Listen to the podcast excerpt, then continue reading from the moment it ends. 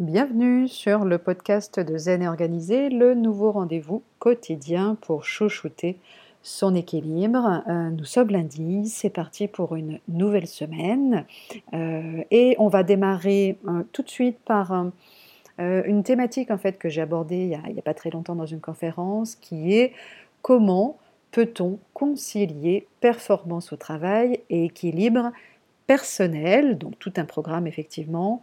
Alors déjà peut-être ce qu'on pourrait dire, c'est que euh, effectivement, hein, dans un certain conscient collectif, il y aurait d'un côté l'efficacité au travail, assimiler un maximum de tâches à faire dans un minimum de temps, hein, en quelque sorte une version tayloriste des temps modernes, et puis de l'autre, la sérénité.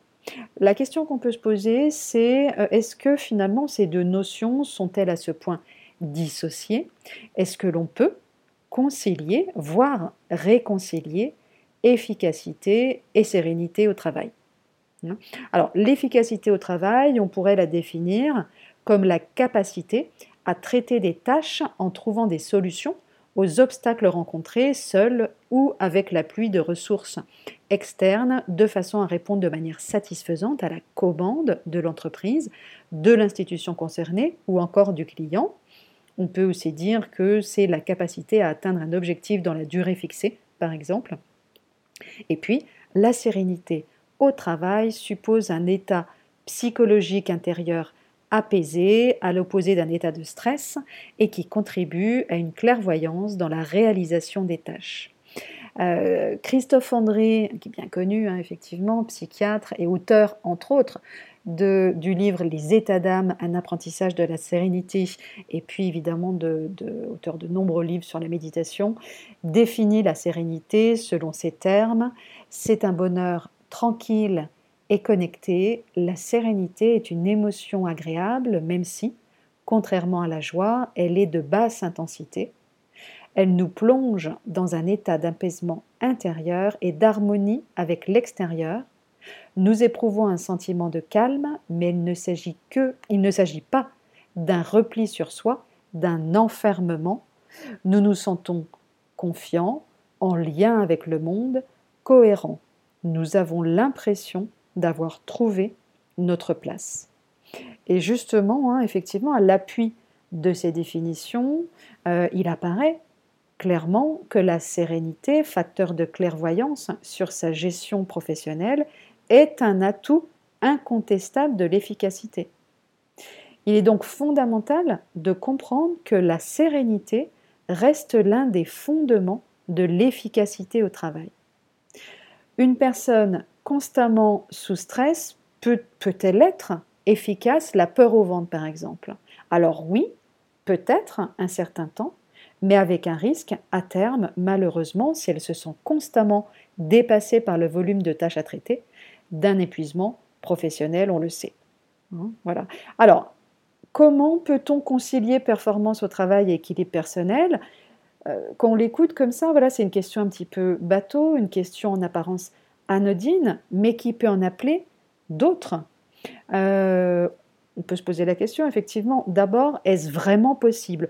Peut-on vraiment concilier performance au travail et équilibre personnel? Autre question qu'on pourrait se poser, est-ce que je vais continuer, par exemple, à être performant au travail si je choisis de préserver mon équilibre Mais aussi, à contrario, justement, si je choisis sciemment de préserver mon équilibre, est-ce que je vais y perdre en efficacité avec les risques que cela comprend? Et là, on peut creuser un petit peu. Ah oui, risque, tiens, quel risque au juste finalement hein? Et enfin, est-ce que je peux être plus performant ou est-ce que je serai plus performant au travail si je choisis justement de préserver mon équilibre? Alors, toutes ces questions, elles sont intéressantes parce que finalement, elles nous conduisent euh, finalement à quatre scénarios possibles. Un premier scénario dans lequel, par exemple, on pourrait privilégier notre performance au travail au détriment par exemple, de notre équilibre personnel. Et ça, on le sait que ce scénario-là nous conduit à des phénomènes de surinvestissement professionnel, à des phénomènes de surengagement, à la fatigue, au stress, et en particulier au stress chronique, qui est, le stress effectivement dont il faut se méfier, qui est le plus nuisible, au surmenage, euh, au burning out, euh, et puis au burn-out, etc. Hein. Euh, un autre type de scénario, en fonction effectivement de comment on se positionne, on, effectivement, on, va, on ne va privilégier ni l'un ni l'autre, c'est-à-dire ni la performance au travail, ni donc l'équilibre personnel, et puis là on est effectivement plutôt, ça nous conduit hein, sur des phénomènes de désengagement, de bore-out, hein, qui est plutôt l'ennui au travail, mais aussi un petit peu de burning, euh, de euh, quelque part de démission de ses attentes professionnelles, et puis euh, ça peut aller effectivement jusqu'à la dépression. Hein. Le troisième scénario possible, hein, en fonction des, différentes possibilités, c'est celle de privilégier son équilibre personnel, mais en négligeant effectivement cette fameuse performance au travail et on sait bien évidemment que c'est une solution qui est non viable à moyen et long terme parce que justement, tout simplement, les objectifs professionnels ne seront pas atteints. D'accord? Donc il nous reste quoi? Il nous reste un scénario finalement qui est le scénario dans lequel on va privilégier à la fois notre performance au travail, mais aussi notre équilibre personnel et euh, on, comprend très vite finalement que c'est le meilleur investissement à long terme et que c'est le seul scénario possible qui nous permet un véritable équilibre entre notre écologie personnelle et finalement nos missions professionnelles. Hein. Alors, quelques chiffres, très peu, parce que je, voilà, j'ai horreur de finalement d'abreuver comme ça de chiffres. Il y, en a, il y, en a, plein en fait sur cette question. J'en ai simplement relevé quelques-uns. Euh, d'abord, c'est désormais effectivement largement prouvé. Être heureux au travail améliore la productivité. Hein, globalement, plus un employé est heureux, plus il est efficace dans son travail. Alors, ce n'est pas une surprise, mais c'est effectivement ce que démontre entre autres une étude qui a été menée par le département d'économie de l'université de Warwick au Royaume-Uni.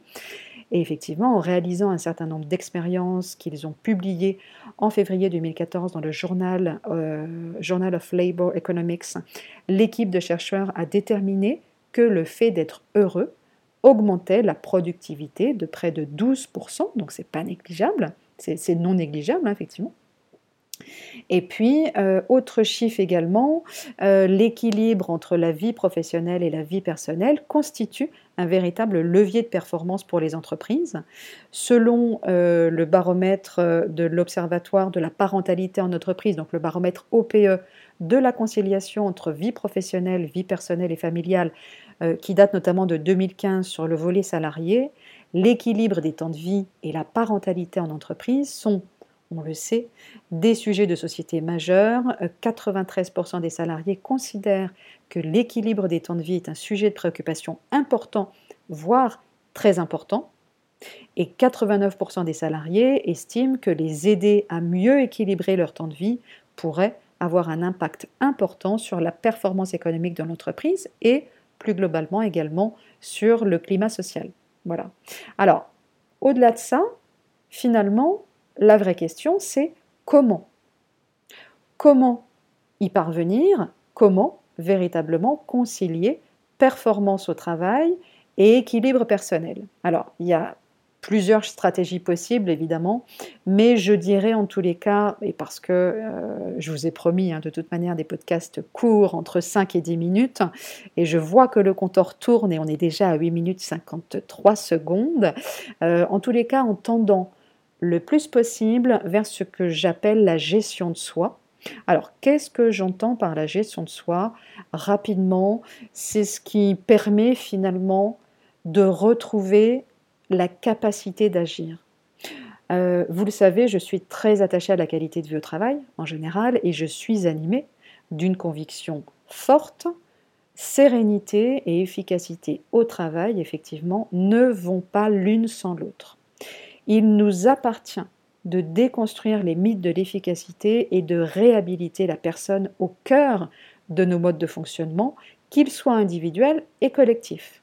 Hein. Alors vous le savez, de nombreux consultants et formateurs sensibilisent, forment, accompagnent désormais les entreprises et les différentes fonctions publiques dans notamment la prévention des risques psychosociaux, euh, la définition d'une réflexion collective et la mise en œuvre d'une politique axée sur la qualité de vie au travail et le bien-être des salariés et des agents.